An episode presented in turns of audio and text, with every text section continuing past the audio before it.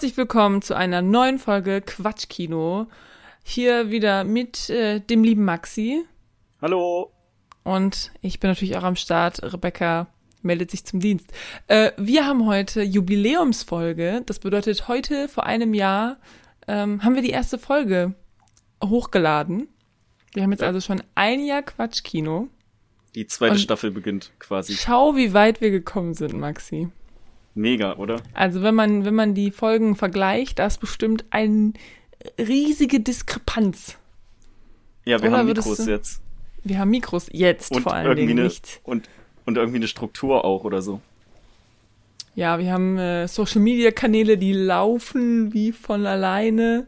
Okay. Wir haben ähm, wir haben unser, ähm, unser Folgenbild-Thema, äh, habe ich schon zweimal geändert, aber jetzt, ich bin damit happy, so wie es ist.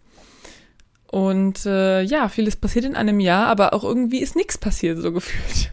Ja, wir sind im Endgame quasi schon für, Im für Endgame unsere Podcast, für unsere Podcast-Karriere. Also, oh. es kann, eigentlich kann es ja nicht mehr viel besser werden. Abgesehen so, von mir Hörern. Ich dachte schon so, wir hören jetzt auf. Ich war schon so, hä, wieso? Nee, nee, nee, nee, nee. Läuft das so gut? Ja, genau. Wir machen heute Jubiläumsfolge und äh, dafür haben wir uns äh, einen ganz besonderen Film oder zwei Filme, wobei es eigentlich ist es nur ein Film, rausgesucht. Und zwar machen wir weiter in unserer Tarantino-Reihe.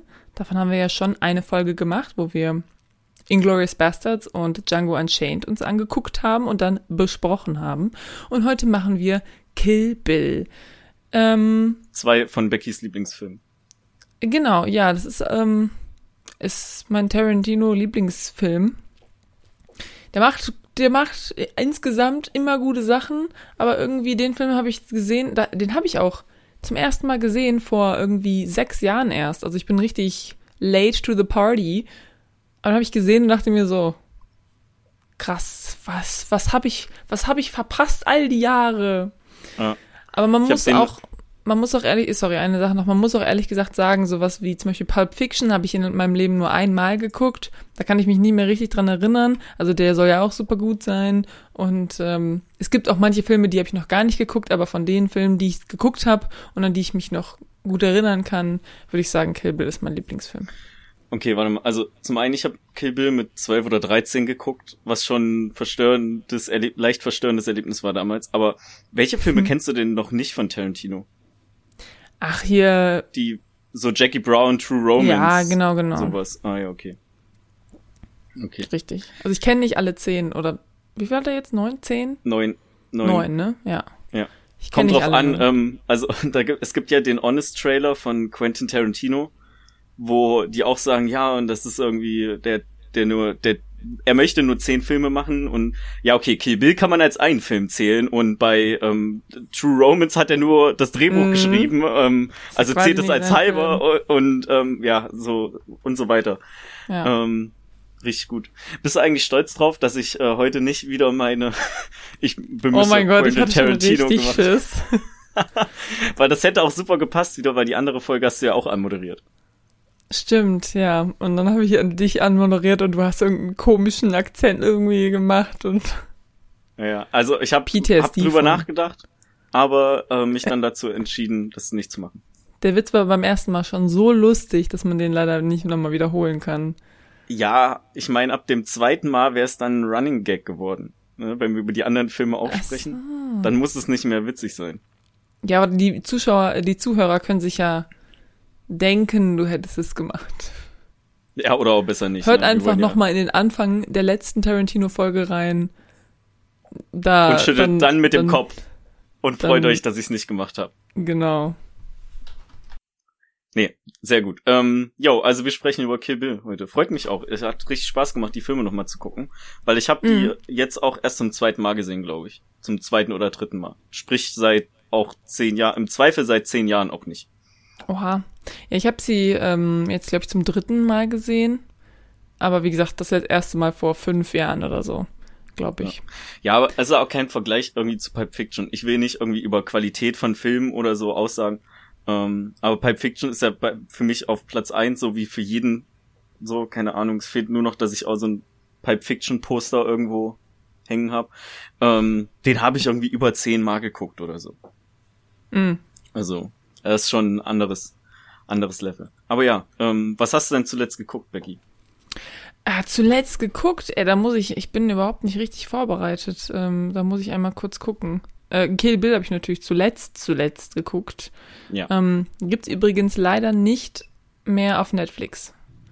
Ähm, den gab's mal auf Netflix, aber den muss man momentan leihen oder kaufen. Also, was habe ich geguckt? Ähm, einmal habe ich die, ähm, die Serie hier Das Hausboot auch mir angeguckt. Darüber hast du ja schon letzte Folge ein bisschen mhm. was geredet und ich würde dir da auch ähm, zustimmen. Soweit, ich meine, es sind insgesamt sind es zwei Stunden. Das kann man einmal so an einem Nachmittag irgendwie, an einem Samstagnachmittag mal kurz gucken. Und ähm, ja, ich glaube, das macht auch wirklich, das macht auch nur wirklich Sinn, das irgendwie zu gucken, wenn man die Leute kennt oder von denen irgendwie schon mal was mitgekriegt hat. Also wenn man jetzt nicht weiß, wer Finn Kliman ist und Olli Schulz, dann weiß ich nicht, ob einen das dann so krass interessiert. Aber ähm, ja, manchmal, ich meine, das ist natürlich eine Doku, aber manchmal hat mir irgendwie so der jetzt nicht der Spannungsbogen, aber so, man versucht ja auch in der Doku immer so eine Geschichte aufzubauen und so weiter. Das hat mir manchmal so ein bisschen gefehlt. Ähm, also in manchen Folgen war das gut, an manchen Folgen war es so meh. Und ähm, ja, ich habe auch gesehen, ähm, auf Letterboxd sind viele Reviews so, ja, der Finn Kliman, der ist ja voll das Arschloch und für den würde ich ja nicht arbeiten und der macht ja überhaupt nichts und sagt von sich, das ist der große Arbeiter, bla bla bla. Und ähm, keine Ahnung, also ich finde den Typ sympathisch und ich, ähm, ich, ja, ich meine, wir haben da ja schon mal drüber diskutiert, ich weiß nicht, ich glaube, es war nicht on air. Nee, ähm, nicht. Über, über so manche Sachen, die da so passiert sind und ich bin da vielleicht auch einfach nicht der Meinung dieser Leute.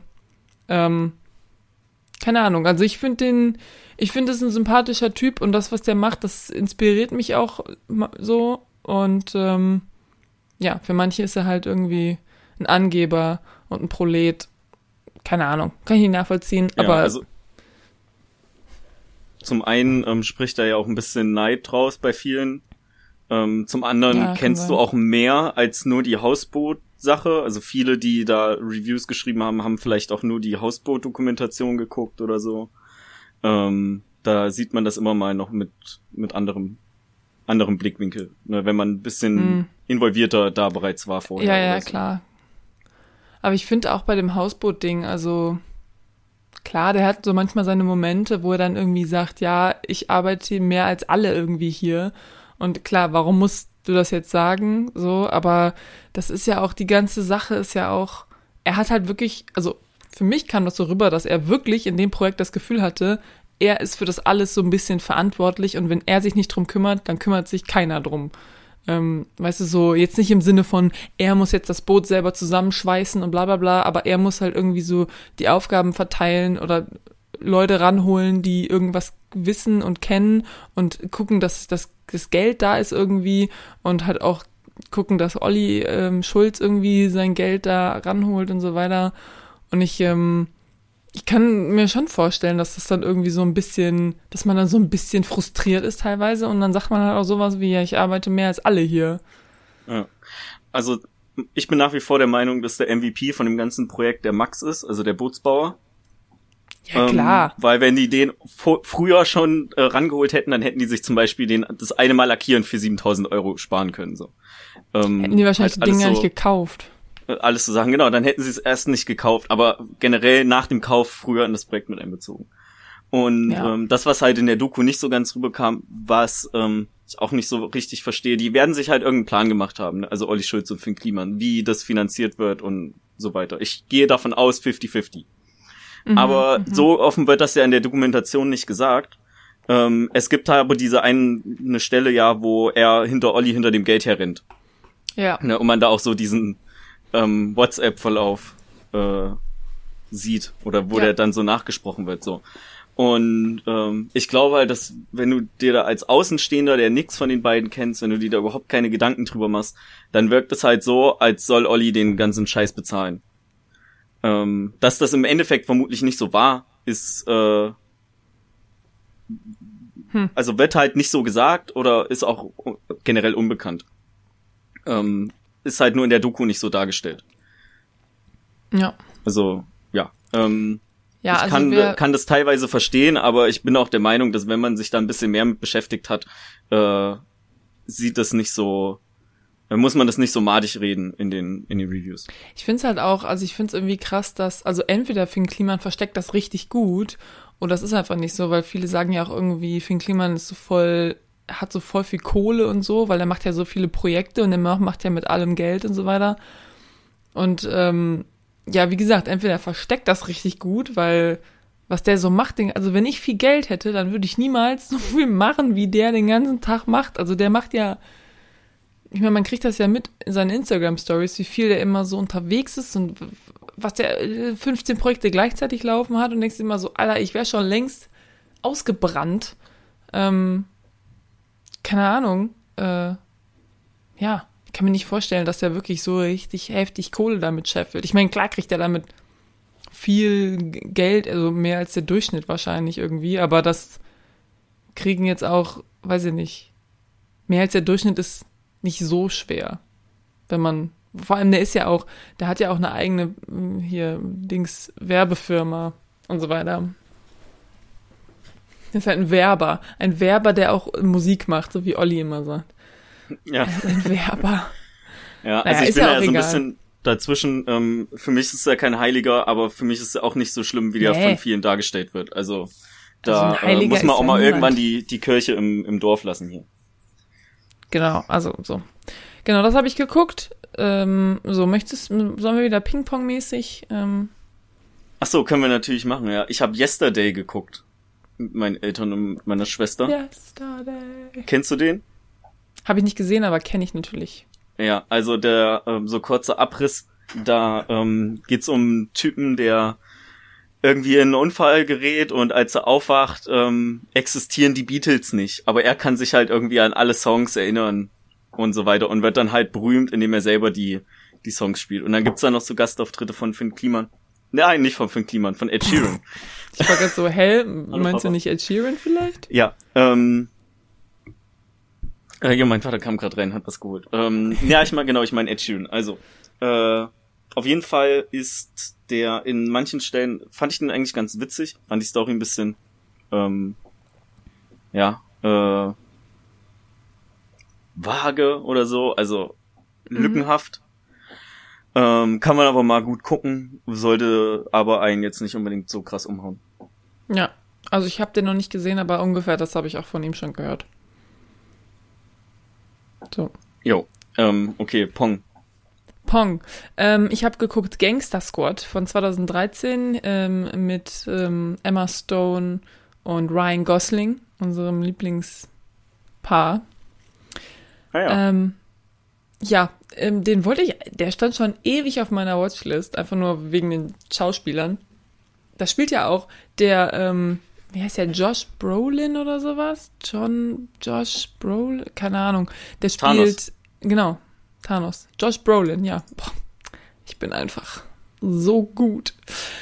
Naja, genau, auf jeden Fall. Kennst du den Film? Nee. Ich war also, gerade überrascht, dass da Ryan Gosling und Emma Stone mitspielen. Ja. Jetzt will ich den äh, auch gucken. Ich will ihn auch gucken. Ähm, genau, den haben wir den ausgeliehen? Ich weiß es gerade nicht. Der lief auch super lange auf Netflix oder auf Prime oder so. Muss man gucken, weiß ich gerade nicht auswendig. Naja, wie auch immer, auf jeden Fall geht's da um. Ähm, ich glaube, es ist echt passiert auch. Also es gibt irgendwie so einen Gangsterboss in LA. Und ähm, der treibt da so sein Unwesen. Und dann wird halt irgendwie so ein. Ähm, so ein Gangster-Squad, so eine Gruppe an Polizisten darauf angesetzt, so sein Geschäft kaputt zu machen. Also die wollen den nicht festnehmen oder so. Die sollen halt einfach nur die ganze Zeit so sein Geschäft kaputt machen. Und ähm, genau, das sind halt alles so, äh, die Polizisten, die da mitmachen, das sind halt alles so ein bisschen so grenzwertige Typen irgendwie, die jetzt nicht alles so mit 1a und Sternchen ähm, bestanden haben, sondern auch so schon ihr ein oder anderen Fehltritt, ihren einen, ihren ein oder anderen Fehltritt begangen haben und die werden halt darauf angesetzt irgendwie ihm das, diesem Gangsterboss das Leben schwer zu machen. Und Emma Stone spielt da mit, weil die ist, ähm, die ist irgendwie eine, ja, die ist irgendwie mit dem Gangsterboss zusammen, also irgendwie Geliebte, aber wird dafür auch irgendwie so ein bisschen bezahlt, so, so ein bisschen wie so eine ähm, Hostess? Nee. Wie heißt das, wenn man so dafür bezahlt, mit wem anders so immer so rumzulaufen und so? Ja, ja, könnte hinkommen. Ich weiß nicht. Mätresse glaub, oder so wäre mir jetzt noch eingefallen. Aber Hostess ist halt eher so ein neuerer Begriff, oder? Nee, ich meine halt wirklich jemand, den du Escort. Escort. Ja, so ein bisschen, okay. so ein bisschen Escort-Vibes hat das so. Naja, wie auch immer, auf jeden Fall, äh, ja. Und dann nimmt das halt natürlich so seinen Lauf, ne? Und ich fand den Film ganz, äh, ganz okay, würde ich sagen. Also, mir hat das Setting gefallen und ähm, die Schauspieler war, fand ich halt auch cool so. Manchmal war die Story mir ein bisschen zu plump irgendwie. Da habe ich gedacht so, äh, ja okay, hä, was haben sie denn davon? Ich meine, klar, das basiert irgendwie auf Sachen, die wirklich passiert sind, glaube ich. Aber man kann das auch manchmal so ein bisschen verändern, sodass es nicht super plump irgendwie ist. Ähm, ja, Mittel, würde ich sagen. Also hat mich jetzt nicht vom Hocker gehauen, aber war jetzt auch nicht, wo ich sage, war super die Zeitverschwendung. Ja. Ping. Ähm, ja, wir haben an Ostern das Leben des Brian geguckt. Kennst du den? Mm, ja, klar. Ja, ähm, also kommt ja immer mal so Ostern, Weihnachten. Äh, ich habe den nicht allzu oft gesehen. Richtig viele Leute, die ich kenne, kennen den auswendig. Hm. Ähm, weil die den quasi seit Jahren mehrfach gucken ähm, ist so, um das so kurz zu erwähnen, ich will da nicht großartig näher drauf eingehen, eine humoristische Darstellung von der Jesus-Geschichte. Ähm, wir wollten den damals eventuell auch in der Schule gucken, weil ich ähm, zumindest von einem Kumpel gehört hatte, die den im Religionsunterricht geguckt haben mit ihrer Lehrerin. Mhm. Das Problem ist nur, dass ähm, ich eine andere Religionslehrerin hatte und die den Film nicht so witzig fand und dann gesagt hat, diesen Gottes, also sinngemäß so diesen ähm, gottesverachtenden Film oder religionsverachtenden Film gucken wir nicht. Der wird Den könnt ihr zu Hause angemacht. gucken. Naja, ah ähm, ja, ist ja ganz witzig so, wenn man den Humor irgendwie mag, äh, kann man kann man machen, wenn es so feiertagstechnisch passt. Das sonst das restliche Jahr über muss ich den jetzt auch nicht unbedingt gucken. Mhm, ja. Ich habe ihn in meinem Leben auch erst einmal gesehen. Ich fand den ganz lustig, auf jeden Fall. Daran kann ich mich noch erinnern. Aber wie gesagt, ne, es gibt da ja super viele Witze drin, die Leute dann auswendig können und dann ist das immer so ein Running Gag und dann sagt irgendwer was und dann ist es so, okay, woher soll ich das kennen? Lebens ja, Brian. Ja. Dann bist du so, ach so, Entschuldigung. Genau, ja. Ja, das, äh, da hatte ich auch schon viel, viele solcher Situationen. Genau, so einen Film habe ich noch, den ich äh, geguckt habe, außer Kill Bilder natürlich. Jo, Und zwar ähm, Bad Trip. Das ist ein Netflix-Film von mit Eric Andre. Das ist so ein ähm, so ein Comedian. Der, hm. ähm, kennst du dieses Meme, wo er so an so einem Zaun steht? Also es gibt zwei Memes, die ich mit ihm kenne, die ich dauernd sehe. Dann steht er so an so einem Zaun. Ähm, ich weiß nicht, ist das in DC? Weiß ich nicht, auf jeden Fall steht er an so einem, an so einem Zaun und äh, ähm, schmeißt so den Kopf in den Nacken und sagt, let me in. Und dann wackelt er so und dann schreit er noch lauter, let me in. So, das Meme mhm. gibt es. Und dann gibt es mhm. das eine Meme, wo er irgendwie da sitzt und dann was sagt und dann dreht er sich um, schießt irgendwen ab dreht sich wieder zur Kamera und sagt, ähm, warum hast du das gemacht? Und dann kann man, wird natürlich eingesetzt, was auch immer man ja, da einsetzen ja. möchte. Genau. So, auf jeden Fall der Typ, der ist in diesem Film. Und Bad Trip, das ist so eine Mische aus ähm, Borat und Jackass Light. ähm, quasi, also es geht, es ist quasi, es wird eine Story erzählt, aber alle bis auf so eine Handvoll Leute wissen halt sind halt einfach random Dudes und Dudins auf der Straße, die überhaupt nicht wissen, was abgeht und werden halt einfach gefilmt und haben halt echte Reaktionen. Und ähm, die Story ist halt, dass er ähm, irgendwie von Florida, ich weiß gerade gar nicht, wo genau die wohnen, auf jeden Fall irgendwo in Florida, will er, macht er einen Roadtrip mit einem Kumpel nach New York. Mit dem Auto von der Schwester von dem Kumpel. Und diese Schwester von dem Kumpel, die ist gerade im Gefängnis. Ähm, deswegen nehmen sie dieses Auto halt. Und dann ähm, bricht die Schwester aber irgendwie aus und ähm, kommt denen quasi nach, fährt denen nach. Und ähm, Ja, das ist schon ziemlich lustig teilweise. Also es ist echt, ist echt ziemlich lustig, aber es ist jetzt nicht, ähm, ist das jetzt nichts Welt, Weltveränderndes. Aber ähm, genau, kann man auf Netflix gucken und ähm, ist for free. Äh, ja, fand ich ganz lustig. Haben wir so abends nochmal so 90 Minuten oder so geht der, nochmal hinterhergeschoben. 87 Minuten, ja. Und hat auch ähm, ganz gute Bewertungen, irgendwie 3,4 von 5. Also so mittel. Aber ja, das habe ich geguckt. Ja, ich habe auch noch einen weiteren Film, den ich geguckt habe. Und zwar mhm. heißt der Seven Days in Hell. Und ich weiß nicht so recht, inwieweit man den als Film bezeichnen kann, weil der geht 40 Minuten. Mhm. Um, und das ist so mhm. eine Mockumentary von HBO, wo es um zwei Tennisspieler, fiktiv wohl bemerkt, ähm, wo es um zwei Tennisspieler geht, die ähm, in Wimbledon im Finalmatch standen und deren Duell sieben Tage lang ging. Ah ja. Ähm, ich weiß nicht, wo man die gucken kann. Ich hatte die noch irgendwo. Und ja, das Ding ist sehr absurd und das wird absurder von Minute zu Minute. Ich weiß nicht, ob du meine Letterbox Review gelesen hast dazu. Mm, hab ich gelesen. Ja, also es ist richtig. Ähm, ja, man braucht da schon einen speziellen Humor, um das witzig zu finden. Auf jeden Fall mhm. Hauptrollen sind Andy Samberg und Kit Harrington. Also nice. Con Connor for Real versus ähm, Jon Snow. Kann dir gar nicht sagen, wo, wo, von wo, von wo das, von wann das ist. Ähm, war aber auf jeden Fall, ich fand's sehr witzig. Also ich habe mich da gut unterhalten gefühlt, aber ich habe ja auch eher grenzwertigeren Humor. Das ist ja mega. Äh, was? Ja, ähm, und da, also da gibt's halt einige absurde Szenen, so inklusive Sachen mit Ikea, also so schwedische Gefängnisse, Ikea, ähm, wie das ganze Match überhaupt dazu kam, dass das sieben Tage gedauert hat, weil das teilweise unnötig verzögert wurde und so. Ähm, ja, kann man kann man mal gucken. Ich hab's genau genommen. Ich habe eigentlich gestern nur geguckt oder den gestern nur geguckt, weil der nur 40 Minuten lang ging. War ich ah, so, ja, den kann ich noch reinstecken. Und dann äh, ja war der auch relativ fix wieder durch. Nice, nice, nice, nice. Ja, was ich letzte Woche noch vergessen hatte zu sagen, wir haben noch eine Netflix-Serie geguckt und zwar The One. Ich weiß nicht, ob du davon schon mal gehört hast. Die ist nee. so, also wir haben eigentlich haben wir alle Folgen geguckt, aber die letzte Folge, da habe ich dem Jens gesagt, ich bin zu müde, ich schlafe jetzt und deswegen muss ich die letzte Folge noch ähm, aufholen. Aber da geht es quasi darum, also vorab, die Serie ist so, ja, so Mittel, würde ich sagen. Ähm, so wie alles ist irgendwie Mittel. Ähm, nee, aber es geht halt darum, dass es irgendwie so einen Algorithmus gibt, der quasi deine DNA ähm, mit einer anderen DNA matcht und diese andere Person ist quasi darauf, genetisch darauf kodiert, sich, mit, sich in dich zu verknallen. Also, dass du bist quasi die große Liebe von dieser anderen Person.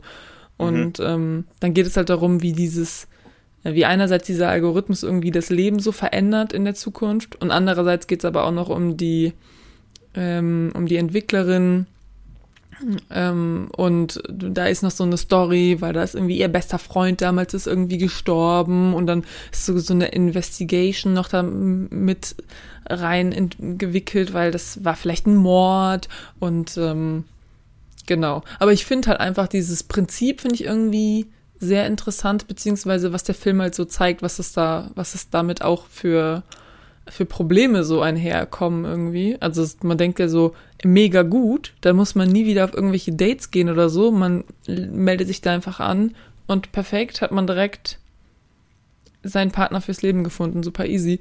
Und das ähm, wird halt so ein bisschen da beleuchtet. Und äh, ich denke, davon wird es auch eine zweite. Also die, ähm, wie gesagt, ich habe die letzte Folge nicht geguckt, aber so die letzten zwei Minuten oder so habe ich so gerade noch mitbekommen, weil ich dann wieder so ein bisschen aufgewacht bin. Ähm, und ich glaube, da wird es eine zweite Staffel geben. Die letzte Folge war auf jeden Fall sehr so suggestiv auf, guck mal, was alles noch passieren kann. Also so Cliffhanger-mäßig. Ähm, und wenn die gut ankommt, dann produziert Netflix die bestimmt weiter. Mein Interesse ist drastisch gesunken, als du gesagt hast, dass die mittelmäßig ist. Und es ist nochmal gesunken, als du gesagt hast, dass es ein Cliffhanger-Ende ist. Vermutlich. Nein, das ist nicht, das ist kein Cliffhanger die, die Story ist schon ab, abge, ja, aber also die könnte jetzt auch einfach aufhören, das wäre nicht schlimm, aber du siehst halt Sachen, die passieren, wo du sagst so, oh, das ist aber interessant, wenn das jetzt passiert. Ähm, aber du hast quasi schon zugegeben, dass sie mittelmäßig ist. Ja, das ist halt eine Netflix-Serie. Das ist halt so, weiß ich nicht, das ist halt, die ist halt schon interessant. Und wie gesagt, der Jens fand die auch richtig gut. Ähm, ich, und ich habe die auch gerne geguckt, aber manchmal, ich meine, die Schauspieler sind halt teilweise so mittelmäßig. Manchmal denkst du dir natürlich auch irgendwann so, okay, das ist total, das würde niemals so passieren. Also auch wenn es in der Zukunft spielt. Halt einfach so, keine Ahnung. Also wenn einen das Konzept interessiert, dann sollte man da auf jeden Fall wenigstens die erste Folge oder so gucken und gucken, ob einen das interessiert. Ich habe es ja auch komplett gesehen. Ich hätte ja auch sagen können, nee, ich gucke mir das nicht an, ich finde das blöd. Aber ähm, so das Konzept an sich hat, sich hat mich halt interessiert. Aber es ist jetzt halt nicht, das wird nicht in meine Top 2021 Serien kommen. Das ja. meinte ich nur damit. Fair. Okay, cool. Fair.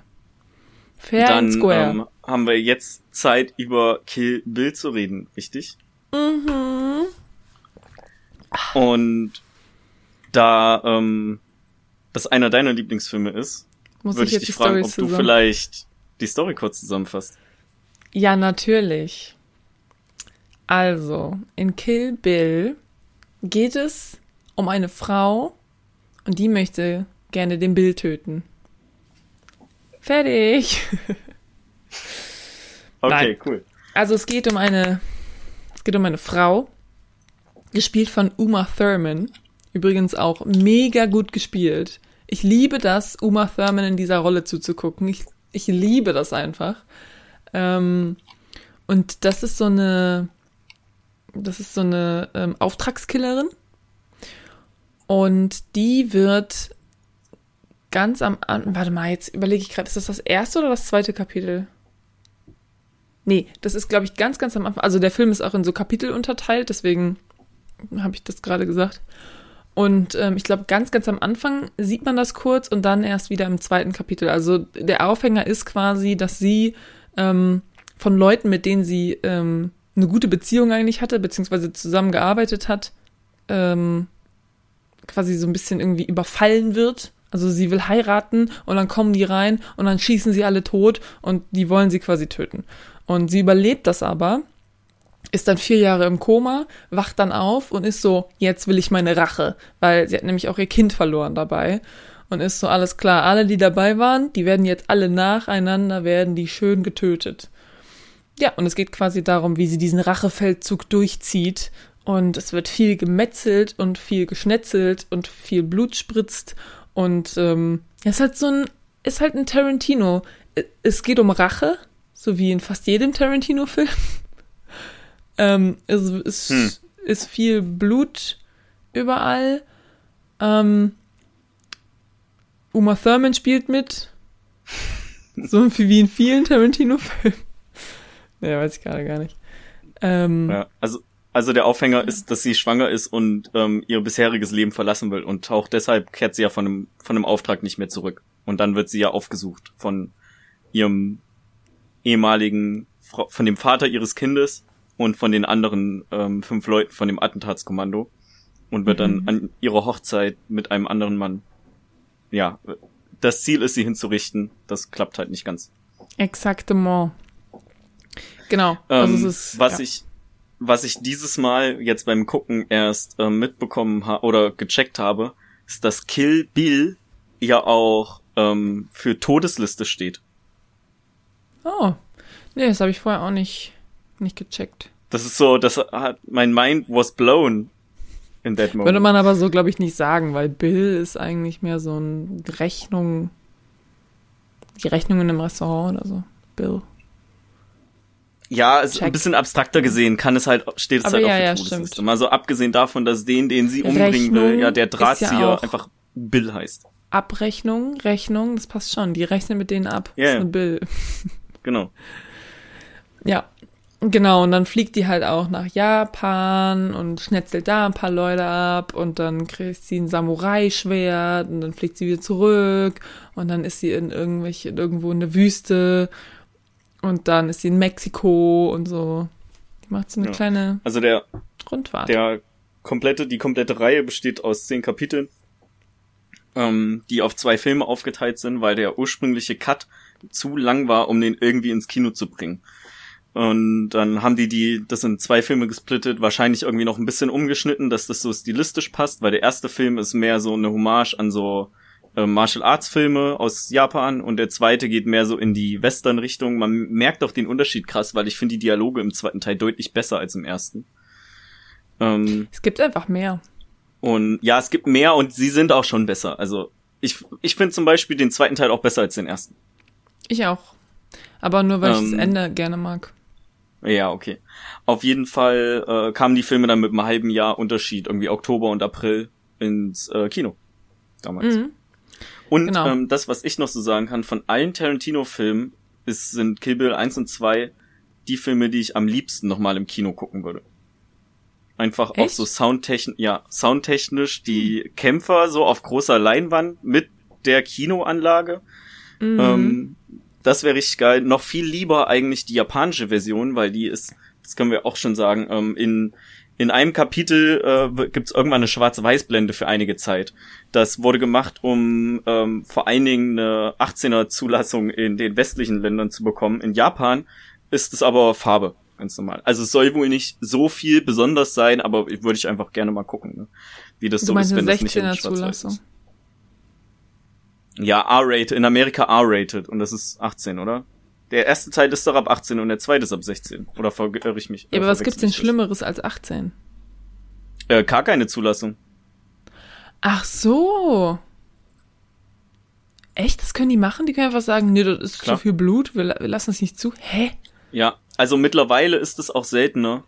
What the aber fuck? früher gab's das auch viel bei Horrorfilmen oder so, dass die ähm, einfach indiziert waren. So Tanz der Teufel oder so ist ein berühmtes Beispiel. Ist jetzt mittlerweile nicht mehr indiziert, aber war eine ganze ganze Zeit lang früher. Die hm, konntest okay, du dann nur so unter der Ladentheke kaufen und durften nicht ja. offiziell ausgeschrieben werden. Und für einen Film ist es halt relativ gravierend, vor allen Dingen bei den Budgets, die Tarantino so verwendet. Was jetzt ja, nicht klar. heißen soll, dass das übertrieben viel ist, aber es ist auch kein Indie-Film so. Und dann, wenn du deinen Film nicht bewerben kannst, der nicht ins Kino kommen kann, sondern du den nur einfach unter der Ladentheke verkaufst, dann kannst du das Geld da ja auch einfach nicht mehr reinspielen. Mhm. Ja gut, das wusste ich nicht, dass es deswegen schwarz-weiß ist.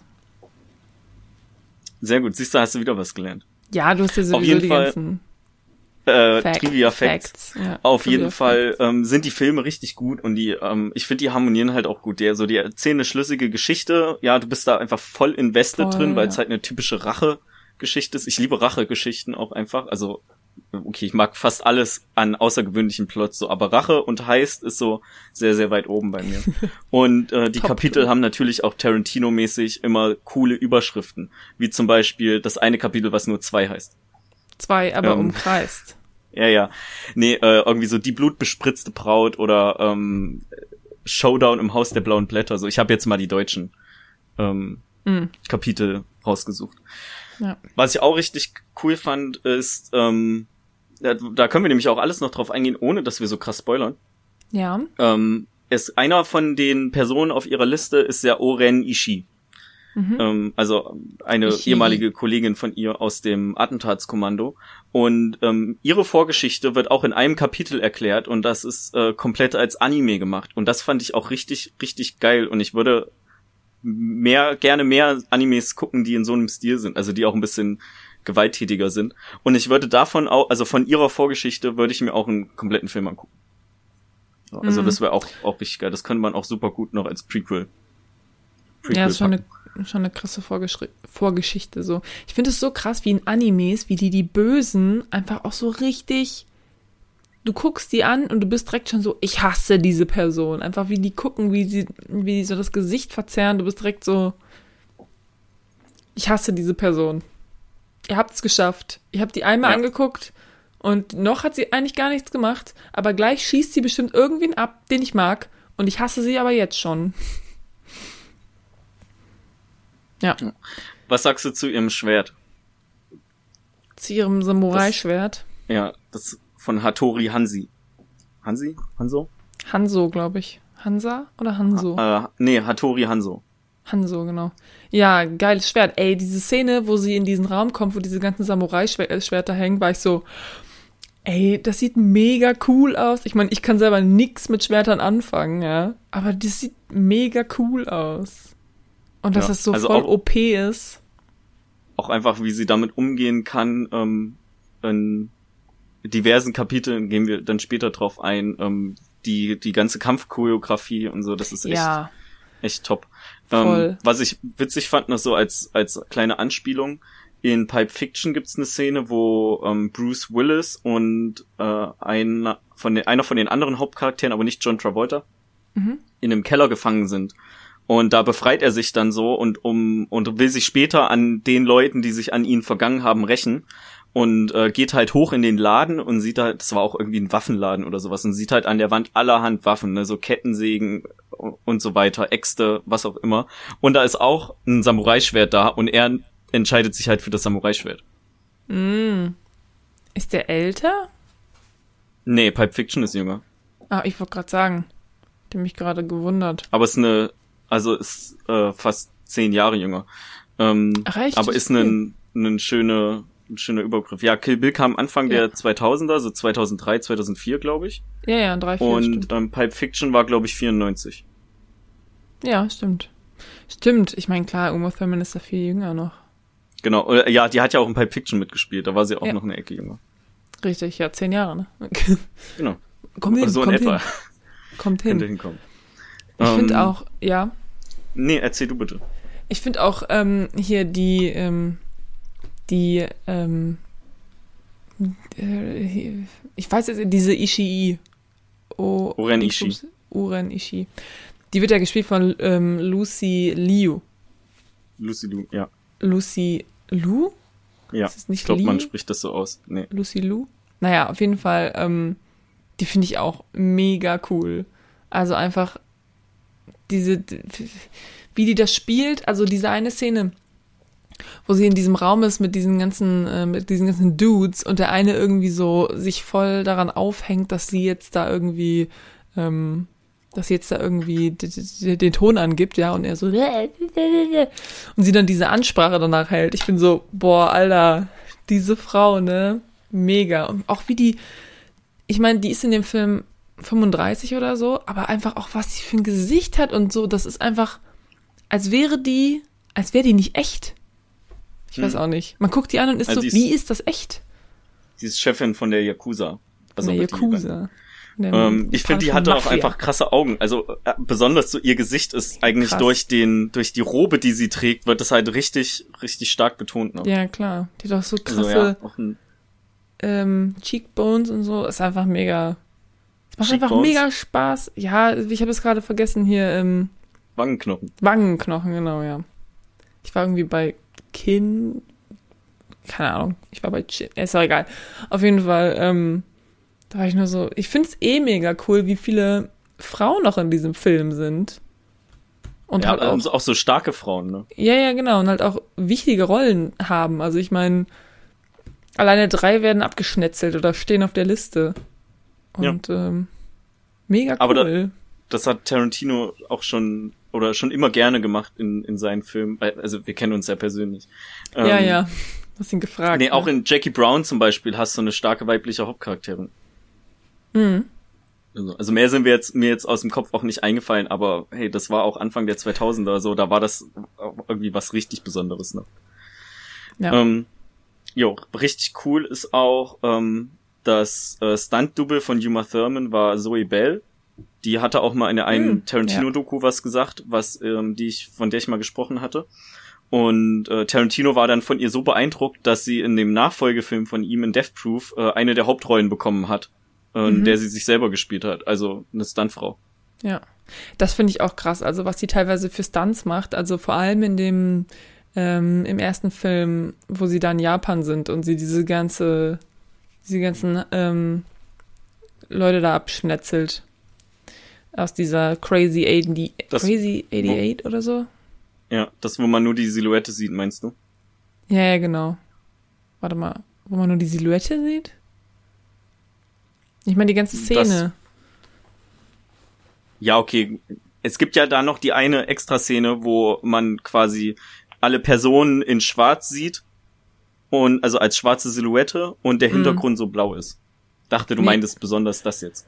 Nee, nee, ich meinte, also besonders meinte ich diese Szene, wo sie auf diesem Geländer so rückwärts springt und die ganze Zeit halt also es ist einfach krass. Ich meine, klar, die ist wahrscheinlich irgendwie an einem Wire dran und so, aber trotzdem ist es mega, also man guckt sich das an und denkt sich so, wie? Voll krass. Find's richtig gut. Ja. An dem Ende von dem Kapitel gibt's ja auch noch so einen Showdown in dem, in dem Garten von dem Restaurant, wo es ja. schneit. Ja. Und die haben da natürlich irgendwie so Kunstschnee genommen, ne? Mhm. Auf jeden Fall mussten alle Personen am Set ähm, während den Drehpausen mit einer Maske umherlaufen, damit die den ähm, diesen diesen Kunstschnee oder was das ist nicht einatmen, weil der wohl nicht so oh. ganz so gesund oder zumindest so gefährlich ist, dass sie mit Maske umherlaufen. Also es ging nicht darum, dass sie das alles aus Versehen aufschlucken und dann nicht mehr genug da ist, sondern weil das halt da einfach so ein Haufen Partikel Hör in der auf, Luft den war. Schnee zu essen, wir haben nicht so viel. Genau, haben die äh, Masken tragen müssen. Geil. Also richtig, richtig cool. Äh, hast du eigentlich den Organisten, achso, oder wolltest du noch was zu dem Schnee sagen? Nee. Okay. Hast du den Organisten erkannt im zweiten Teil in der Kirchenszene? Ich habe ihn nicht erkannt, aber es war ja am Ende stand's ja drin. Ah, fuck, okay. Ja. Shit. Hab, ja, gut. Ja. Hätte ich eigentlich erkennen okay. müssen an der Stimme, Stimme. Aber es war Sam. Der Sammy. Ja. Ähm, um nochmal hier kurz auf Zoe Bell zurückzukommen, ne? Ähm, es gibt ja eines, äh, eine Szene, wo sie, also wo die, die Braut ähm, oder Kiddo oder wer auch immer mit einem äh, Samurai-Schwert einen Baseball in zwei teilt. Mhm. Das ist in echt geschott, also das wurde in echt aufgenommen. Ähm, Zoe Bell hat da mit dem Samurai-Schwert einen Baseball in zwei geteilt. Das ist ja krank. Richtig geil, oder? Ey, das ist einfach so viel geiler Shit so. Ich habe eben ein bisschen Trivia gelesen und ich kam, bin, da, bin das gar nicht mehr losgeworden. Ich musste mich regelrecht bremsen, aufzuhören. Ja. Äh, Sachen rauszuschreiben. Maxi, wir nehmen jetzt auf. Ja, eine Sache noch. Ich, eine Sache lese ich mir nur durch. Dann ja, so komme ich, dann komme ich. So wie früher in der, in der Schule. Nee, ich will nur noch den Satz zu Ende schreiben. Leg jetzt den Stift hin. Ja, ja, gleich, gleich. Ähm, ja, also wie gesagt, ist schon, wie schon gesagt, ähm, diese Kampfszene in, ähm, in diesem japanischen Club oder was auch immer das ist. Restaurant. Ähm, die finde ich schon echt gut. Aber was mich bei so Gruppenkampfszenen immer so ein bisschen stört, ist, dass du hast ja quasi immer ähm, die, die Haupt, der Hauptcharakter und der kämpft ja immer gleichzeitig nur so gegen maximal drei, vier Leute. Und ja. das sind aber viel mehr. Und die anderen, wenn du mal drauf achtest, es, es bringt einen das so ein bisschen raus, weil die anderen, die sind dann halt so, äh, gleich greife ich an, gleich greife ich an, aber greifen natürlich nicht an, weil so ist die Choreo gedacht, ja. Und ähm, das ist so eine Sache, die mich dann immer so ein bisschen daran stört. Also allgemein ist es, es gibt wenig Gruppenkampfszenen, ähm, die dieses Problem nicht haben. Es gibt zum Beispiel in Old Boy, in dem Original, da kämpfen die einmal in so einem Flur und ähm, weil es halt ein Flur ist, ist es halt richtig gut gemacht, weil es können halt immer nur so zwei Leute von, von beiden Seiten irgendwie ihn angreifen, weil es halt ein enger Flur ist. Und da funktioniert es halt, aber hier funktioniert es halt nicht, weil, also, was heißt, es funktioniert nicht? Hier ist, gibt dieses Problem halt, weil du hast halt so eine offene Fläche, sie steht mitten in der Mitte und nur vier Leute greifen an und alle anderen fuchteln mit ihren Schwertern und sind so, und ich so, mm, ja, ich weiß, ich weiß, ihr müsst, ihr müsst warten, ihr kommt gleich dran, ich weiß. Ähm, Mich genau. macht es so stolz, dass du gerade Oldboy erwähnt hast, weil mir kam gerade wirklich so ein bisschen eine Träne. Oh mein Gott. Ey, Oldboy ist ein mega guter Film und ich habe danach noch irgendwann mir ähm, mir so ein ähm, Video von jemandem angeguckt, der quasi den den Original Oldboy so ein bisschen vergleicht mit dem Remake von Stan Lee. Spike Lee. Ähm, Spike, Spike Lee. Lee. Ich war gerade so, Stan Lee ist falsch. Aber wie hieß der? Spike Lee, ja. Ja. Und ähm, da appreciated man diesen alten Outdoor einfach noch viel, viel mehr, weil das Remake ist halt echt Schrott. Auch mit Josh Brolin fällt mir gerade ein. Ja, ja. What? Ich war gerade so, warte mal, das ist doch auch Thanos. Oder Thanos. Ähm, ja, genau, also nochmal zurück auf diese, auf diese Kampfszene, ähm, weil da wollte ich nämlich sagen, dass meine Lieblingskampfszene ist nämlich die in dem Trailer mit der Frau, die nur ein Auge hat, weil ich finde ah, die ja. richtig, richtig gut choreografiert. Das ergibt alles Sinn. Und es gibt auch so kleine, weißt du, es ist nicht die ganze Zeit nur Kampf, Kampf, Kampf, Kampf, Kampf, weißt du, es ist immer nur so Schwert auf Schwert irgendwie, sondern da gibt's halt auch richtig viele so kleine Gimmicks, so sie kriegt, sie will irgendwie das Schwert aufmachen, aber der Trailer ist viel zu eng, sie kriegt das Schwert nicht raus oder so. Und ähm, dann das mit dem Auge, das ist einfach perfekt. Ja, yeah, ja. Wir sind noch im spoilerfreien Teil. Ja, gut. Deswegen habe ich auch nur gesagt, äh, mit dem Auge. Ja, ich habe deine Euphorie gerade voll gebremst, tut mir echt leid. Ich wollte nur, Nein, das, nur äh, Ja, ja, ja, ja. Aber das ist mein Lieblingskampf, glaube ich. Das, das, ist meine Lieblingsszene aus der, aus dem ganzen, aus der ganzen Reihe. Ja. L and I. Also. L top. and I. Mhm. Ja, echt mega, mega gut.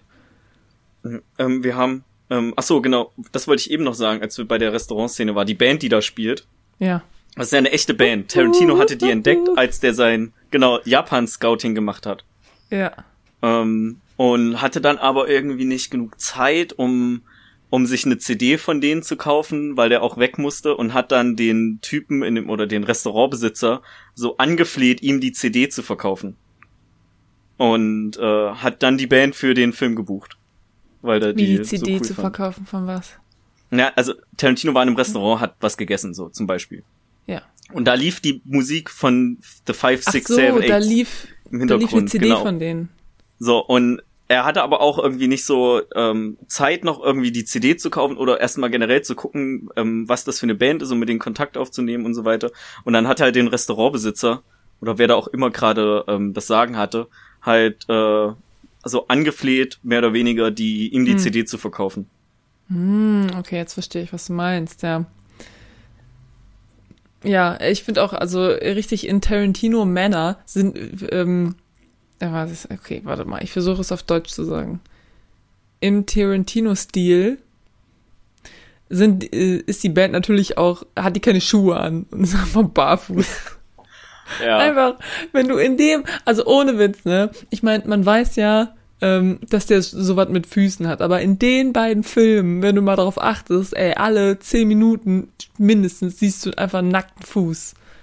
Ja, ich. Manchmal auch ähm, einfach nur so. Manchmal hat das einen Sinn und manchmal einfach nur so. Es gibt zum Beispiel im zweiten Teil eine Szene, da können wir gleich im Spoiler-Teil, kann ich das nochmal sagen, was genau da passiert, aber sie steht im Badezimmer, ähm, und guck irgendwie in den Spiegel, keine Ahnung, und dann geht die Kamera ganz kurz runter und man sieht nur ihre nackten Füße auf dem Boden und dann geht die Kamera wieder hoch und du bist so, okay, ja. vielen Dank, also, Quentin. Also, das hat mir jetzt gefehlt ganzen, in der Szene. Die ganzen Fußshots sind mir auch aufgefallen. Und ich muss sagen, dass ich mich da auch wohler fühlen würde, wenn ich wüsste, dass, äh, wenn ich nicht wüsste, dass Tarantino ein Fußfetischist ist. ich, wüsste, ich würde mich wohler fühlen, wenn ich das nicht wüsste, ja. Aber ich meine, wie gesagt, manchmal gibt es halt auch Sinn, ne? Es passieren ja manche Sachen mit Füßen irgendwie. Also zum Beispiel ganz am Anfang, wo sie nicht laufen kann und dann halt so ihre Füße anstarrt und sagt so, bewegt euch jetzt. Sie gibt natürlich Sinn, weil die Füße sind halt, also ne, kann sich halt nicht bewegen. Ja, so. Aber ja. wie gesagt, diese eine Szene, die ich gerade meinte, ist einfach so. Okay. Gut. Ähm, richtig Tarantino-mäßig gibt es natürlich auch wieder Red Apple-Werbung. Ja, habe ich auch gesehen. Am, am Flughafen, ne? Also richtig, richtig cool. Und noch so eine kleine, ähm, kleine Anspielung. Ähm, irgendwann gibt es eine Szene in dem Wohnwagen von Bud, also dem Bruder von Bill, der von Michael Madsen gespielt wird. Und Michael Madsen spielt auch in Reservoir Dogs mit. Und in dem Film möchte er eine andere Person ähm, verbrennen und überschüttet ihn mit Benzin.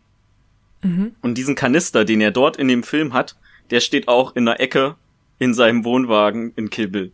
Natürlich, natürlich, warum auch nicht? Also ist mir auch nicht aufgefallen, ne? Also das wäre richtig krass, so wenn ich mich daran erinnern könnte. Aber also Red Apple habe ähm, ich ist mir aufgefallen. Ja, ja, genau, das, das schon. Aber dass es genau dieser Kanister ist, den er in Reservoir Dogs auch hatte, das ist mir halt nicht aufgefallen. Es ist ja, ja auch nicht mal derselbe sparen, Charakter. Die sparen einfach am Setdesign ein bisschen. Genau, ja. Ich halt bin mir auch ziemlich sicher, dass genau das der, der Hintergrund ja, ist. Ja, genau. Aber zum Beispiel jetzt, wo du gerade ähm, Bud sagst, ähm, ich finde auch diese ganze Szene, wo er da äh, bei dieser Tiddy Bar ist, äh, bei dieser Tittenbar, wo er irgendwie Bouncer, was ist Bouncer so? Ähm, Türsteher. Ähm, Türsteher, ne? Genau. Wo er Türsteher ist und diese ganze Szene, wo er mit diesem Chef redet und der Chef ihn so aus diesem Kalender rausstreicht. Ey, das fand ich so lustig. Ich war echt so, gucken wir auf den Kalender. Wo steht denn dein Name? Hier? Oh, jetzt nicht mehr. Ja. Keine Ahnung, ich fand es sehr lustig.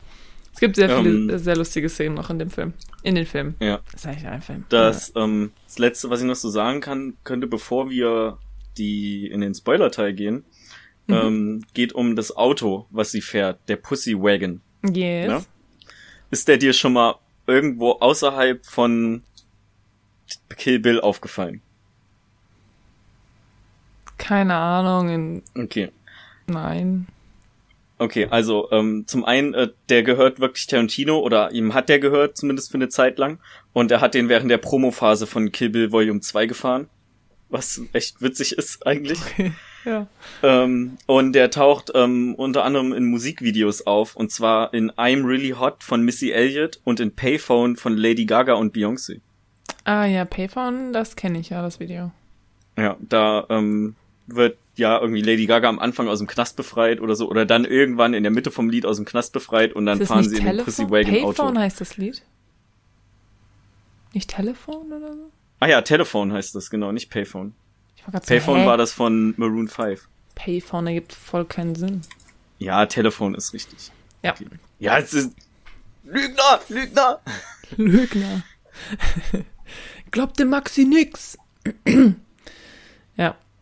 Ja, ey, auf jeden Fall so viele, so viele Details, die da mit drin sind, die, die den ganzen Film einfach richtig, richtig geil machen. Auch eine Szene, die ich mega geil finde, ist, als sie nach Japan kommt und ähm, dann in dem Restaurant ist quasi und dann da äh, Sushi serviert bekommt und der andere Typ ähm, ich will nicht schon wieder den Tee holen, immer muss ich den Tee holen. Du ähm, machst den so Fisch die, die und ganze, ich hol den Tee. Ja, genau, so seit 30 mhm. Jahren muss ich den. Tee holen. Ähm, so, also richtig, richtig gute Sachen drin. Und ich finde dadurch, dass das alles in so Kapitel aufgeteilt ist, zieht sich das halt auch so nö. So, das guckt sich halt super flockig weg, weil die Kapitel nicht so lange gehen, aber das trotzdem alles irgendwie so, so einen Zusammenhang hat. Ja, also man muss natürlich sagen, man muss das schon, also wenn man das jetzt irgendwie blöd findet, wenn unnötig irgendwo Blut rumspritzt und so, dann sollte man das vielleicht nicht gucken. Jedenfalls sollte man dann irgendwie so die, die Japan-Szene überspringen. Ähm, weil da ist schon viel, ne, also dieses Overacting und das Blut spritzt so, wie es niemals spritzen würde. Das ist da natürlich auch drin, aber ich meine, es ist auch in anderen Tarantino-Filmen mit drin, ne? Und ja. das. Ähm, ich, ich hatte auch gelesen, dass die so Unmengen an, Kunst, äh, an Kunstblut hatten, aber ich habe die Zahl schon wieder vergessen. Ja, aber es waren Unmengen einfach. Unmengen. Man stell dir vor, du musst den einen, die, den einen Japan-Shot da nochmal drehen. So. Ja.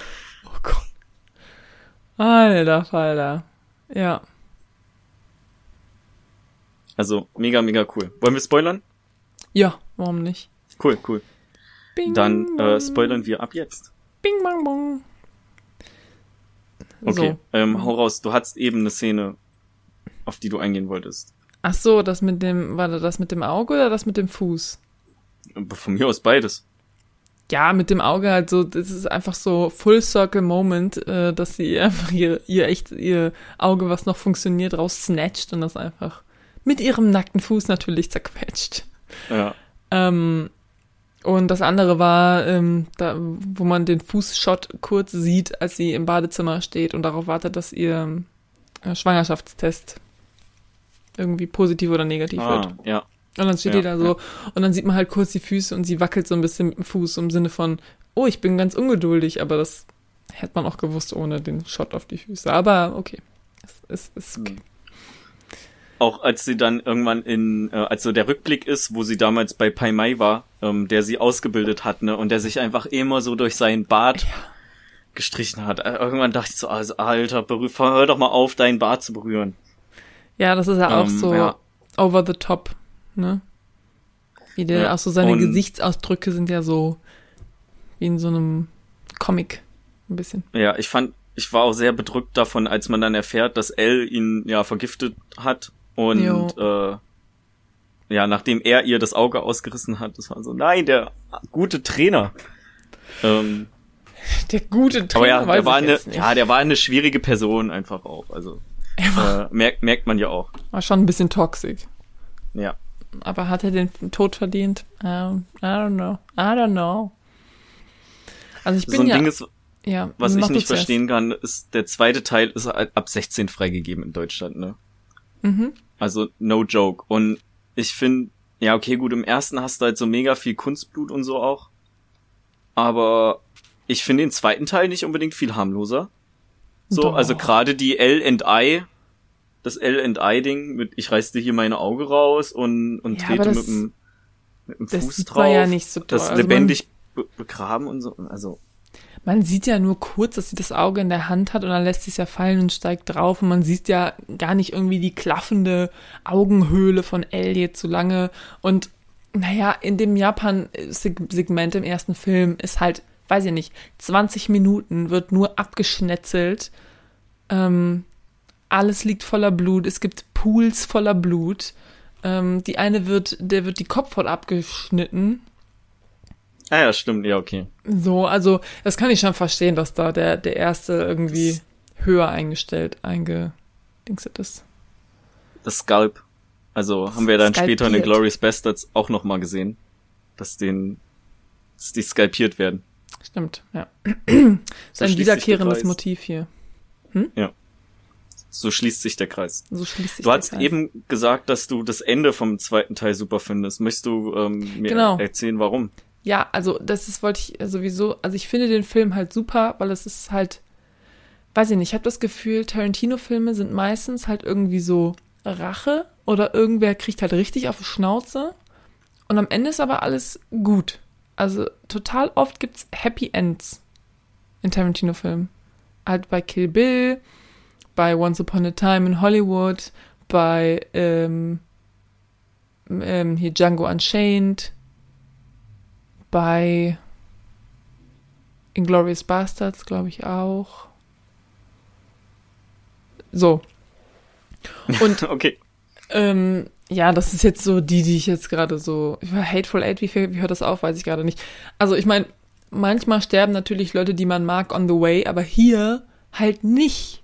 Und ähm, ich mag auch einfach Filme, die ein gutes Ende haben und dass sie am Ende, also ich finde diese diese, ähm, am Ende des ersten Films wird ja gesagt, dabei weiß sie gar nicht, dass ihre Tochter noch lebt oder sowas.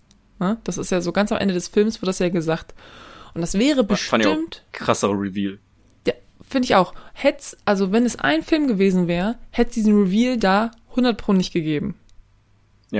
Kann ich mir nicht vorstellen, dass der da gewesen wäre. Das haben die nur gemacht, damit die Leute hyped sind auf den zweiten auch.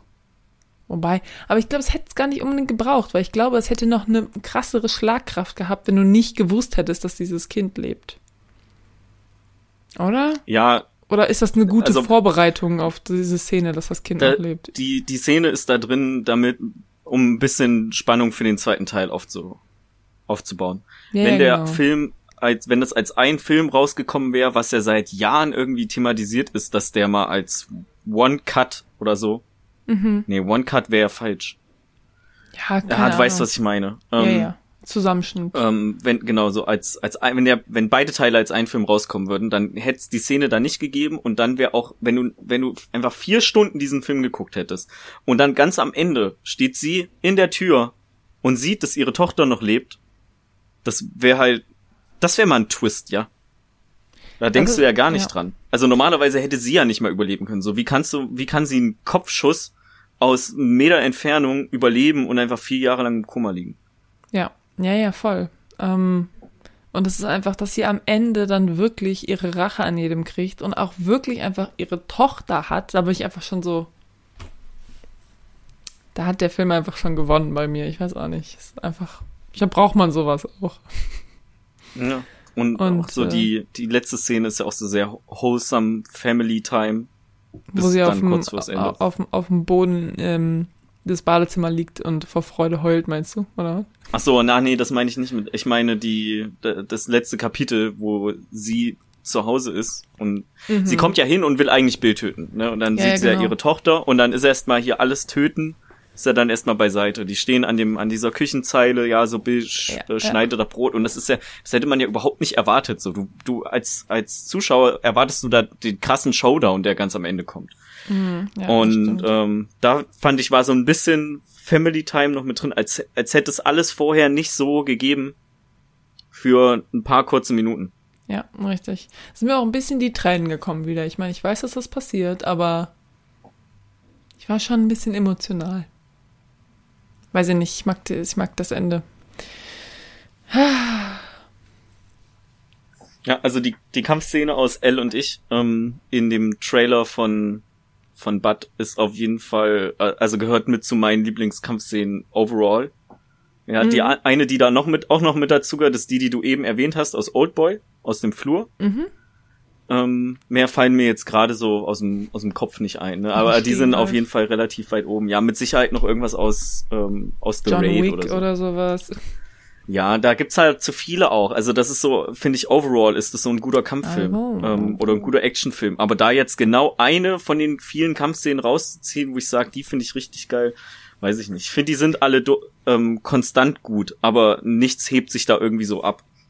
Ich finde auch einfach in den Aber ich habe die Filme auch lange nicht geguckt. Die Mische aus so richtig heftig brutalem Kampf und dann aber so richtig so, wir unterhalten uns über irgendwas so ein bisschen Banales. Also zum Beispiel, als sie die erst, das erste Kapitel, wo sie ähm, da zu der Dunkelhäutigen geht und die abschnetzelt. Ich weiß gerade nicht mehr, wie ja, die heißt. Ven Venita Green. Geil finde ich auch, dass sie sagt, ich hätte Black Mamba sein sollen. So, ja, eigentlich schon, ne? Ja. ähm, Cottonmouth heißt sie doch, oder?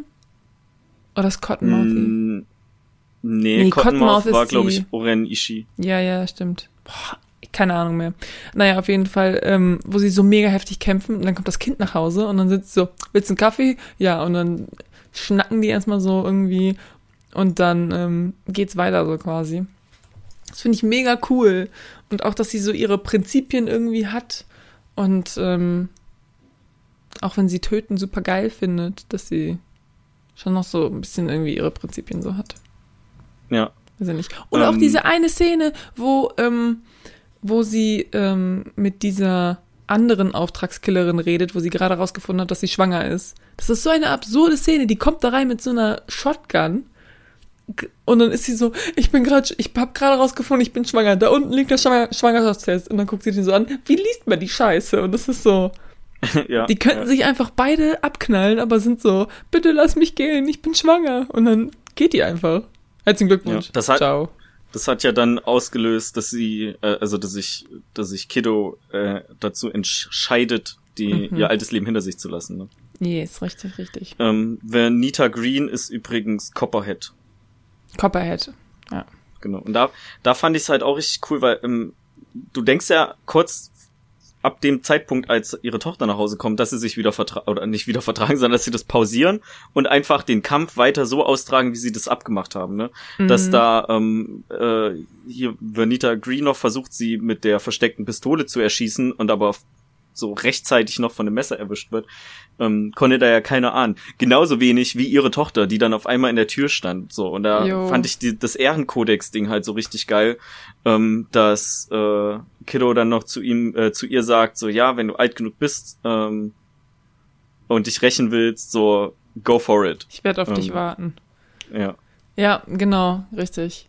Ist auch geil, dass, also ich meine, diese Cereal Box heißt einfach Kaboom. So, ja. das ist mir nicht aufgefallen, habe ich nicht drauf. Echt nicht? Ich hab das ja, ich bin da immer sehr überrascht. So, ich weiß eigentlich ganz drauf. genau, dass der, da dass der Schuss da kommt, aber ich mich War überrascht, da dass das drin, ja. ähm, Also voll, voll gut.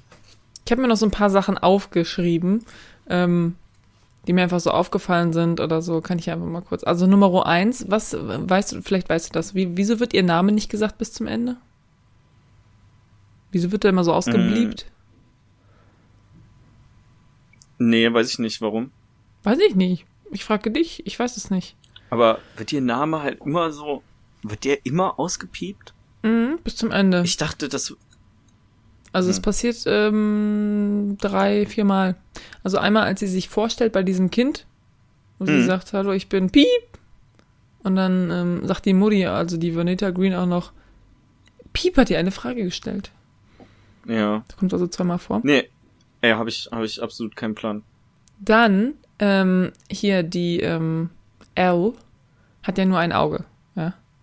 ja. Wieso kann die so gut kämpfen und schießen mit einem Auge? Du hast überhaupt gar kein räumliches, du kannst überhaupt nicht räumlich sehen. Das. Ja, vielleicht hat sie trainiert. Fin ja, aber du kannst nichts trainieren, also wie willst du was trainieren, was nicht da ist? Du kannst es nicht mit einem Auge, kannst du halt nicht, du kannst Entfernungen nicht abschätzen, außer du kennst sie. Naja, ich meine, vielleicht hat sie. Es waren auch kurze trainiert. Entfernungen. So. waren alles nur kurze Entfernungen. Die hat immer nur auf, auf kurze Entfernungen gemacht. Ja. Vielleicht war die so wie so eine, wie so eine Fledermaus und hat immer so zwischendurch so ganz hohe Töne ausgestoßen. Und dann hat sie das wieder zurückgehört und dann wusste sie genau, ähm, wo die Leute stehen. Ja. So, dann ähm, hier, Kapitel 2, wo sie dann im Krankenhaus aufwacht. Auch schon mal diese Typen da, ne? Da bist du ja schon so, da freust du dich über die, also der erste Tod ist ja von, von dieser ähm, Vernita da. Und die mhm. nächsten mhm. Morde, die man sieht, so richtig sieht von ihr, äh, sind ja die beiden da in dem Krankenhaus. Ne? Also der Typ, der Geld dafür nimmt. Das der andere. Pfleger. Der Pfleger, genau. Der Matt? Nee. Keine But, Ahnung. Nee. Der hat so einen kurzen Namen. Nee. Ja, I'm ähm, here mach, to mach, fuck. erzähl weiter. Buck and I'm here to fuck. Sowas sagt er doch, oder? Heißt er nicht Buck? Ja. Ja. Ja, heißt er. Da bist du schon direkt so, ja Mann, töte diese Widerlinge. Ähm, und da ähm, fand ich einen, einen guten Touch, der darauf, ähm, der schon mal am Anfang äh, so darauf hinweist, dass sie eine super gute Kämpferin ist und sich richtig krass unter Kontrolle hat, ist, dass sie ihre ihre Herz, ihren Herzschlag einfach auf Knopfdruck quasi runterschrauben kann. Also ich weiß jetzt nicht, wie das in echt wirklich, also weißt du, was ich meine? Also sie hm. wacht ja auf, mega panisch und das, Herz, das Herzgerät ist so piep, piep, piep, piep, ne? richtig hoher Herz und dann hört sie, dass jemand reinkommt, legt sich halt hin, tut so, als würde sie pennen und ihr Herzschlag ist halt sofort wieder auf so normal. Das äh, lässt ja nur, ne? Das zeigt schon mal, dass da irgendwas, dass sie eine besondere Frau ist. Und ähm, genau, geil fand ich auch, dass sie auf ihre Hände guckt und war ist so, ich habe vier Jahre geschlafen. So, äh, okay. Das kannst du an deinen Händen absehen, alles klar. Ähm, du kannst auch zwischendurch noch was sagen. Ja, ja, ich habe meine Liste eben irgendwie direkt schon runtergehauen. Also mach du gerne okay, weiter, wenn klar. mir noch was einfällt. Was ähm. ich gut finde an dem Film, ist, dass diese ganzen Mädels, die kämpfen, natürliche Fingernägel haben. Also so natürliche, kurze Fingernägel, genauso wie sie halt praktisch sind. Weil manchmal hast du halt so Filme und dann hast du halt irgendwie Leute, die eigentlich so richtig krass kämpfen, aber die haben dann so Gelnägel und du denkst dir so, das ergibt überhaupt keinen Sinn. Das ist so unpraktisch für jemand, ja. der mit seinen Händen Karate macht. Äh? Das finde ich gut in dem Film, dass sie das ähm, irgendwie so gemacht haben. Dass auch authentisch. Authentisch, genau, richtig. Dann habe ich hier Rufus Thomas aufgeschrieben. Mm, das Wer ist denn das? Das weiß ich nicht. Das ist irgendwie der hier, Samuel L. Jackson ist ja dieser Organist und der ja. hat irgendwie für Rufus Thomas schon gespielt. Und ich wollte, glaube ich, nachgucken, ob es den gab oder was es damit auf sich hat, aber habe ich dann nicht mehr gemacht. Also der, der heißt auf jeden Fall Rufus. Der ist bei Wikipedia steht äh, Rufus als sein Name dahinter. Aber ah, vielleicht ist er auch einfach Rufus Thomas und hat für sich selber gespielt. Keine Ahnung, keine Ahnung. Kann sein, ja. Ähm, die Musik in dem in beiden Filmen, also im, im ersten Teil ist übrigens von RZA gemacht und im zweiten Teil von RZA und Robert Rodriguez. Robert Rodriguez sagt hm. dir vielleicht was, das ist so, so ein Kumpel von Tarantino, ein berühmter Regisseur. Und RZA ist so ein amerikanischer Rapper. Robert Rodriguez nicht ähm, Alita gemacht? Oh. Battle Angel? Battle Angel. Ja. Weiß ich nicht. Aber den hat ähm, er, glaube ich, ich glaube, der war Co-Regisseur. Ich glaube, das war so eine Mische. Nee, Nein? Der war das. Der, der ja, war das. der war, ja. Und das Drehbuch ist von James Cameron gewesen. Genau, das meine ich. Das war irgendwie so eine Mische also, aus James Cameron, Rod, äh, Rodriguez. Ähm, fand ich ja nicht so. Und noch eine andere Person. Mega ja, geil. Sehr, wie alle sehr überrascht gerade. Ja, siehst du mal, ich kann mir Namen merken.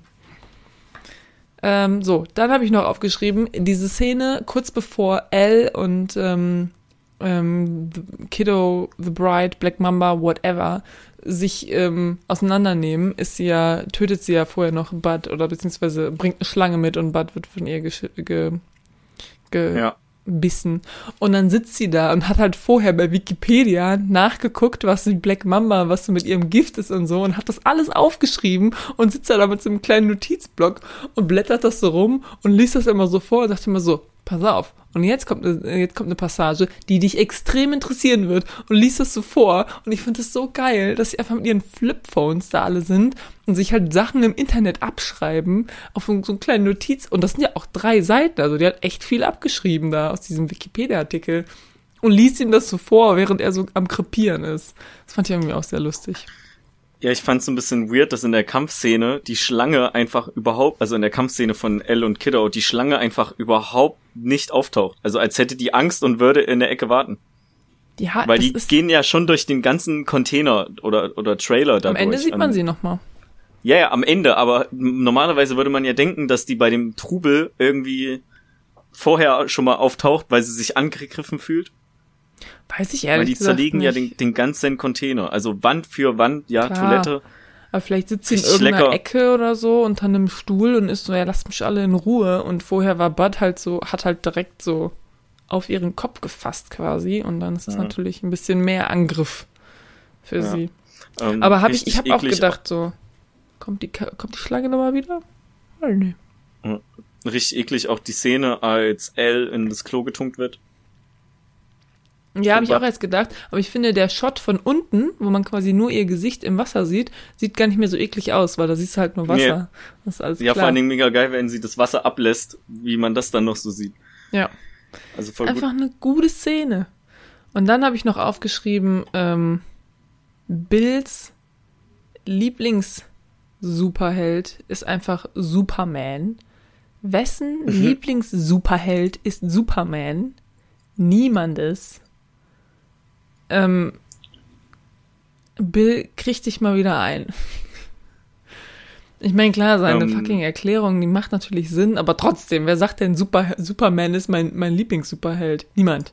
Also, ich fand ihn früher schon recht cool, ne? Echt? Der so, ist doch so also mega OP irgendwie und, und man so. kann überhaupt keine richtigen ähm, Stories mit dem schreiben, weil der alle einfach wegmachen kann. Außer irgendwo ist Kryptonit. Ja, geil, ich will da jetzt keine Diskussion drüber anfangen, aber das habe ich mir aufgeschrieben. Und dann fand ich noch, ähm, fand ich noch gut, dass, also ich meine, die haben ja alle Schlangennamen und ihn nennt man den Snake Charmer. Das macht natürlich Sinn. Und das finde ich, äh, ja.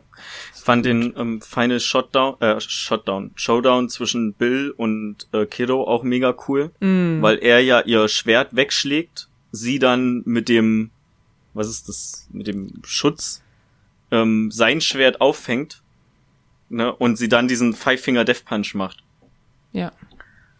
Und das, äh, also, der, der, der ist cineastisch, ist der nicht so, finde ich den nicht so krass wie der Kampf zwischen L und ihr. Aber ich finde, das ist einfach ein, ein super guter Showdown für ein Ende. Ja, für weil ein, das etwas, was so ein ruhigeres Ende dann so einleitet. Ja, ja, und außerdem ähm, ähm, lässt das ja auch quasi nochmal, also Mann, ich suche so ein Wort und mir fällt nur das Englische ein, jetzt fällt mir gar nichts mehr. Also auf jeden Fall hat ja Kill, ähm, Kill Bill. Bill hat ja nie diesen Five Finger Death Punch Exploding Heart Griff irgendwie. Dem wurde das ja nie beigebracht, weil Nee, niemandem wurde das beigebracht. Pai Mai hat ja immer gesagt, so, nee, das, das, wär, das lehre ich dir nicht. Und sie hat das ja anscheinend von ihm gelehrt bekommen, was ja bedeutet einfach nur, dass sie ihren, also eigentlich ist ihr Master ja Mai Pai, aber irgendwie auch Bill, aber sie hat ihren Master auf jeden Fall über, übernommen. Sie weiß mehr als er. Und ähm, guter Abschluss irgendwie so. Ja. Mega, mega gut. Mega. Ja, die Filme ich kann habe, man leider momentan nicht auf Netflix gucken. Ja, könnte daran liegen, dass die von Miramax sind und Miramax zu Disney gehört. Oh, echt? Ja. Also die, ich bin mir relativ sicher, könnte ich, ich könnte mich irren. Auf jeden Fall sind alle Tarantino-Filme erst von Miramax produziert worden. Das ist eine Produktionsfirma, die von den Weinstein-Brüdern gegründet wurde. Ja. Und Ähm, dann irgendwann haben die die verkauft an Disney und haben Weinstein Company gegründet und seither sind dann alle Tarantino-Filme von der von der anderen Company ähm, produziert worden. Will, will ich jetzt auch gar nicht so großartig viel drüber reden. Auf jeden Fall kann, bin mir relativ sicher, dass die Filme ähm, von Miramax produziert wurden. Und wenn die zu Disney gehören, dann will Disney das halt vermutlich irgendwann auf seinen Plattformen ausstrahlen. Ne? Ja, klar. Schätze ich mal. Ähm, Schätze aber wer weiß. Ähm, eine, oh, eine Sache ist mir gerade noch eingefallen. Ähm, es gibt ja eine Szene ähm, relativ gegen Ende vom zweiten Teil, wo ähm, Kiddo mit einem Auto auf so einer, ja, Waldstraße oder so lang fährt. Mhm. Und ähm, für den ursprünglichen Shot oder für das für das Drehen wollte sie, dass das eigentlich eine äh, ihre Stuntfrau übernimmt halt. Aber äh, Tarantino hatte gesagt, ja, pass auf, das ist kein keine Stuntszene und ähm, fahr das doch einfach. An dem Tag waren auch keine ähm, Stunt-Leute auf dem Set, also das war einfach wie eine normale Szene angesetzt. Auf jeden mhm. Fall fährt sie das halt, baut einen Unfall, also so kommt so leicht ab, fährt voll vor den Baum und äh, verletzt sich irgendwie leicht noch. Und das hatte, ähm, hatte dann so ein bisschen das Vertrauen zwischen den beiden, hat dann so gebröckelt. Und sie wollte richtig lange, wollte sie diese Szenen haben. Ähm, war aber mit Harvey Weinstein dann so, dass er gesagt hat, yo, äh, die kriegst du halt nur, wenn du unterschreibst, dass wir hier für nix haften ähm, wenn du damit irgendwie vor Gericht ziehen willst, also dass die keinen Schadensersatz kriegen kann oder so. Mhm. Und hat dann, das hat sich dann alles so ein bisschen verlaufen. Und so Jahre später, als die ganze Weinstein-Geschichte dann so ankam, hat ähm, Tarantino ihr dann die äh, die Originalaufnahmen zugespielt, weil davon gab's halt vor, also es gab halt wirklich nur die Aufnahmen, die die damals gemacht haben. Ja. Okay. Ja, ähm, also die hatte irgendwie eine Knieverletzung und ich glaube irgendwie was am Ellenbogen oder so und das hat dann den, den Dreh alles ein bisschen verzögert. Ah, okay. Na ja, gut. Wusste ich nicht. Aber dafür habe ich ja dich. Für die Tarantino Facts. Yes. Ich hatte übrigens mal eine französische Lehrerin früher, ähm, die sah so ein bisschen, also so leicht ähnlich aus wie Huma Thurman. Echt?